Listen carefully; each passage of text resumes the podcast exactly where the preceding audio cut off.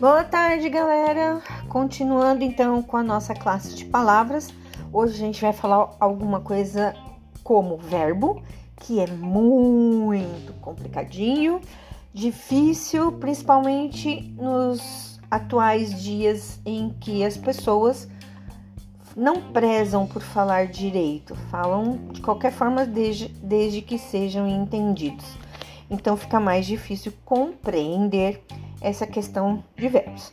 Então eu vou passar aqui todo o conteúdo do verbo de uma forma geral, mas é, em sala de aula nós iremos rever aí as dúvidas de vocês nos, dentro dos tópicos, ok? Então começamos lá dizendo que os verbos são palavras que indicam acontecimentos e eles se situam no tempo, né? Eles vai nos situando no tempo, seja ele presente, passado ou futuro, e o que está acontecendo.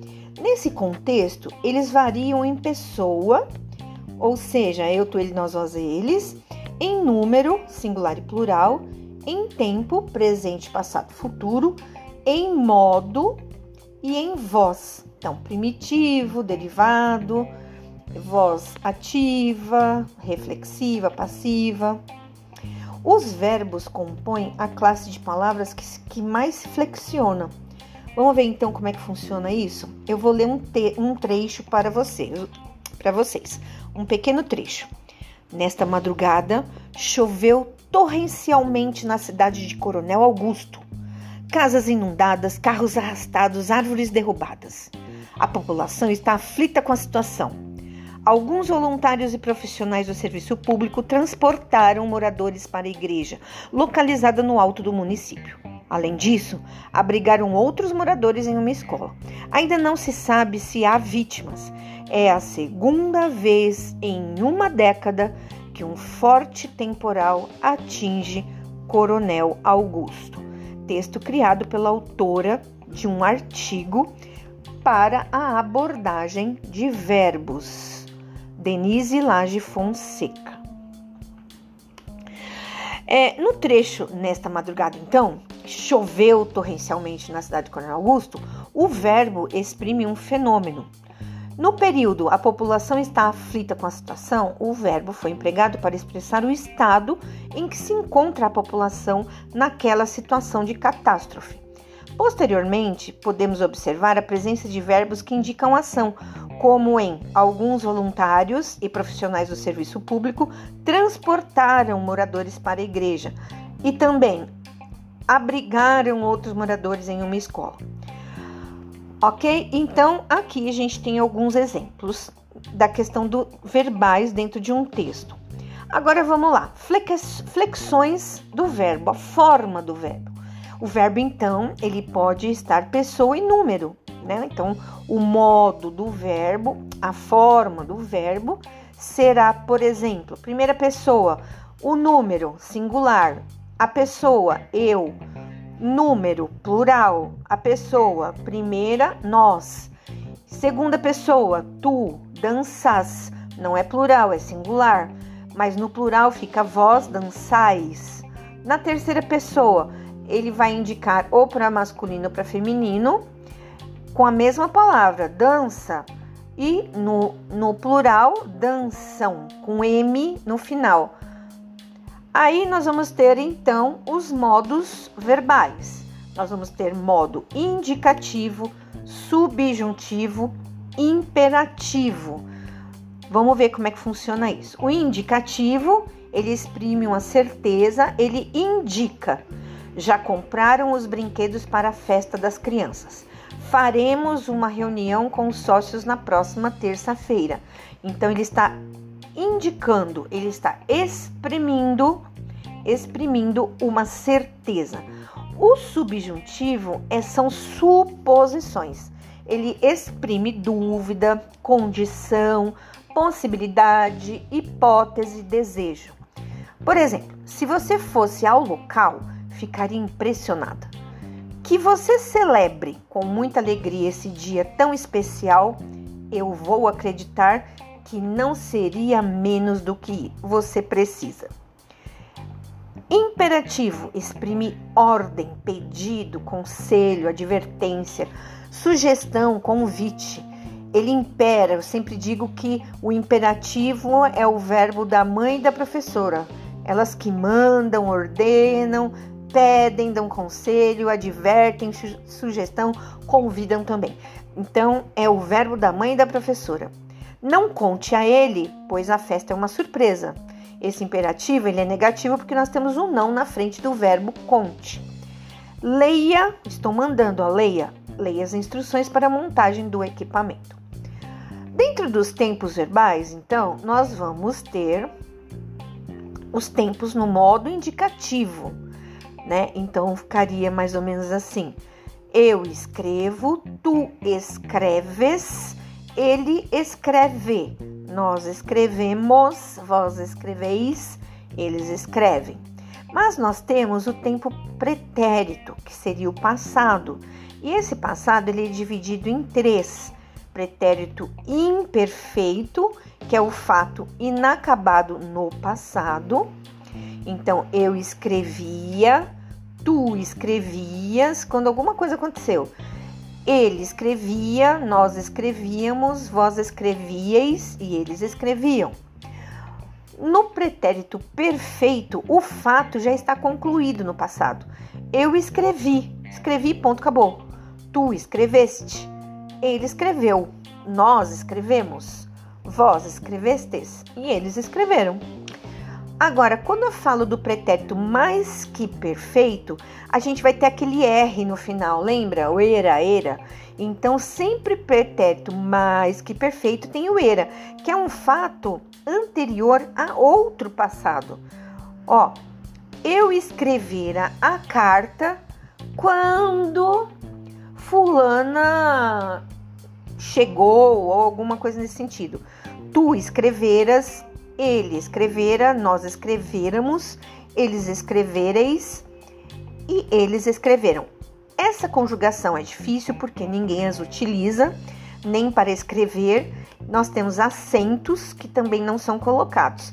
Então, isso aqui é importante vocês memorizarem, porque no vestibular sempre eles pegam coisas que a gente não usa muito, porque a intenção do vestibular não é você passar, e sim reprovar.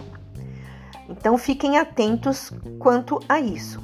Escrevam no caderno duas cores para memorização, façam frases com a palavra ou o verbo. A gente tem três tipos de, de terminações, né? Aqui a gente está no E, mas a gente vai ter A, E e I. Então dá para vocês fazerem com outros verbos, terminação A e o I. Aí nós vamos ter no tempo futuro o futuro do presente e o futuro do pretérito. O futuro do presente é um fato que acontecerá. O futuro do pretérito é fato que poderia ter acontecido, mas não aconteceu. É sempre aquele verbo de mãe mesmo, sabe? Ah, meu Deus do céu, pode ser que aconteça isso, né? Se... E aí ele vai, a mãe sempre fala assim no futuro do pretérito. Vamos ver a conjugação para vocês entenderem. No futuro do presente, que é um fato que acontecerá, então tá assim: eu escreverei, tu escreverás e ele escreverá a carta. Nós escreveremos a carta, as cartas. Eles escrevereis e nós, vós escrevereis e eles escreverão.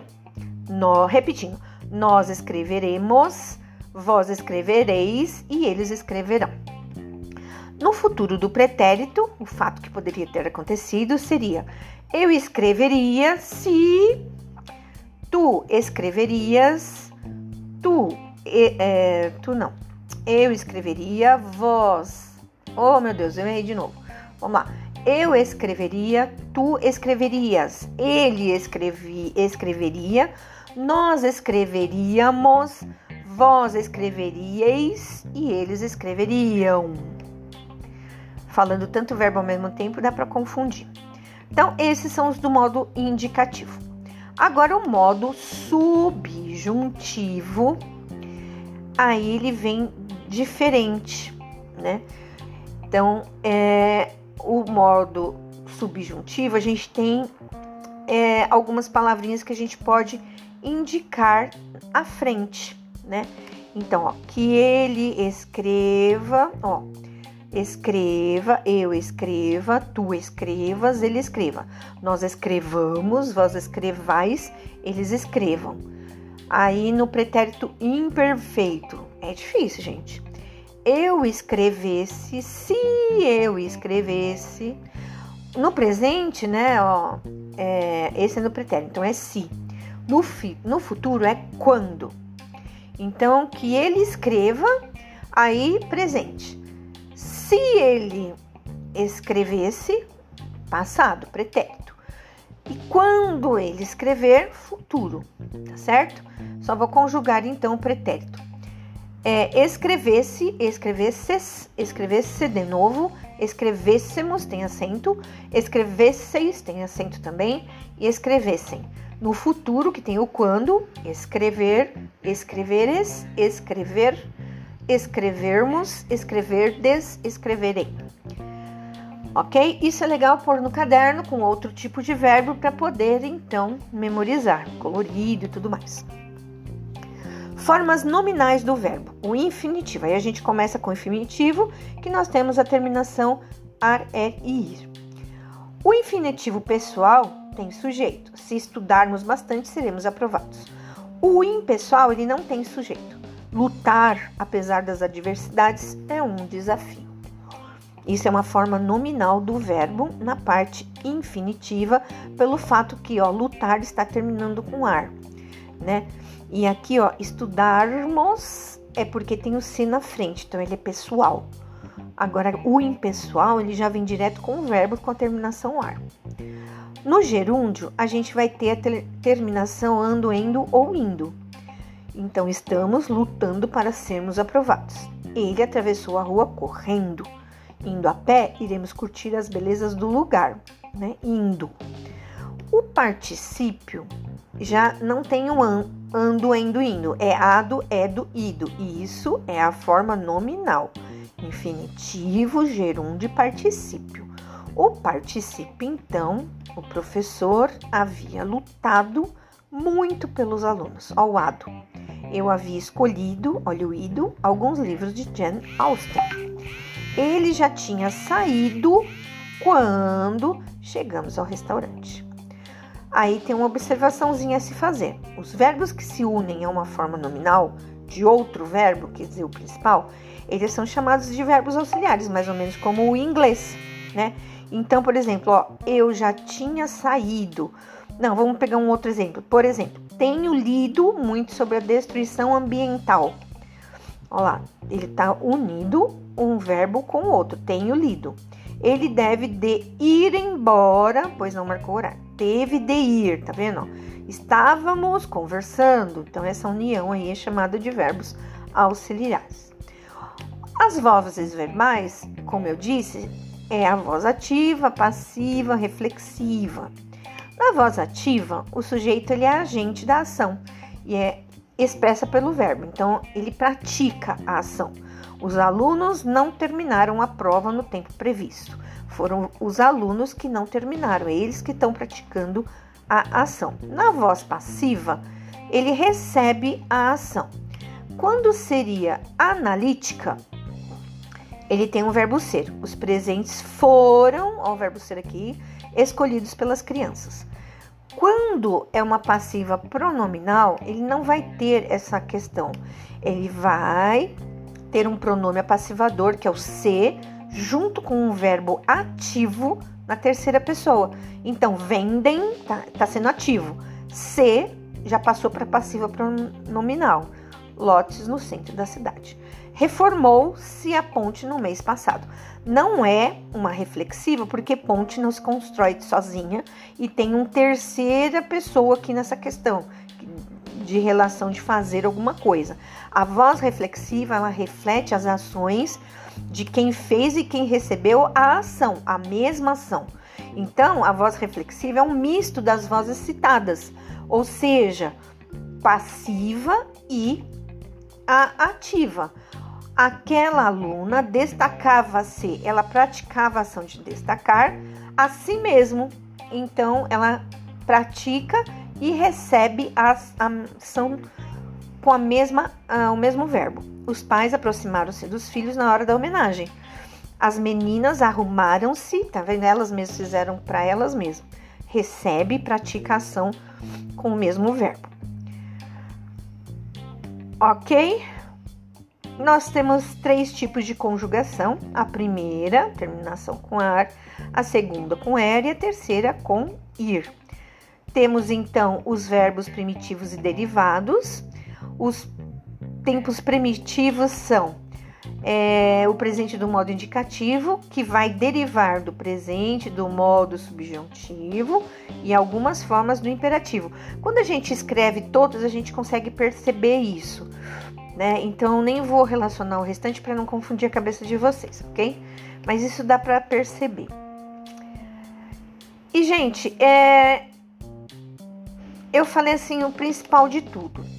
Eu vou deixar umas questões para vocês que seriam um desafio sobre a questão dos verbos para que vocês vejam qual é a dificuldade fazer anotação no caderno. Ah, escrevam lá, anotações para a professora. Ah, eu não entendi porque esse verbo fez isso, porque aconteceu aquilo. É para vocês fazerem isso.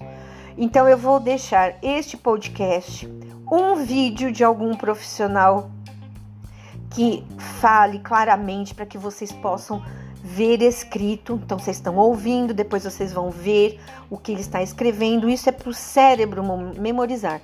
Depois vocês vão fazer anotações. Então, escrever, ver, né? ver, escrever, ler e anotar. Esses três fatos, fatores dá para vocês perceberem qual é a dificuldade. E aí vocês vão me perguntar, ok? Não precisa ficar fuçando mais em canto nenhum. Escutem todos os áudios que eu vou mandar e depois me perguntem. Pode me chamar no chat particular, não tem problema nenhum, eu respondo para vocês. Então, eu vou fazer um desafio com, deixa eu ver quantas questões. Nesse momento, duas questões que terão comentários, né? São duas questões comentadas. Mas eu vou passar no final uma lista de exercícios para vocês, tá bom? Então vai ter um link que vai ter alguns exercícios. Quero que vocês respondam também, além dessas duas questões. Beijo no coração e bom feriado para vocês, boa semana. Qualquer coisa podem me chamar. Bye bye.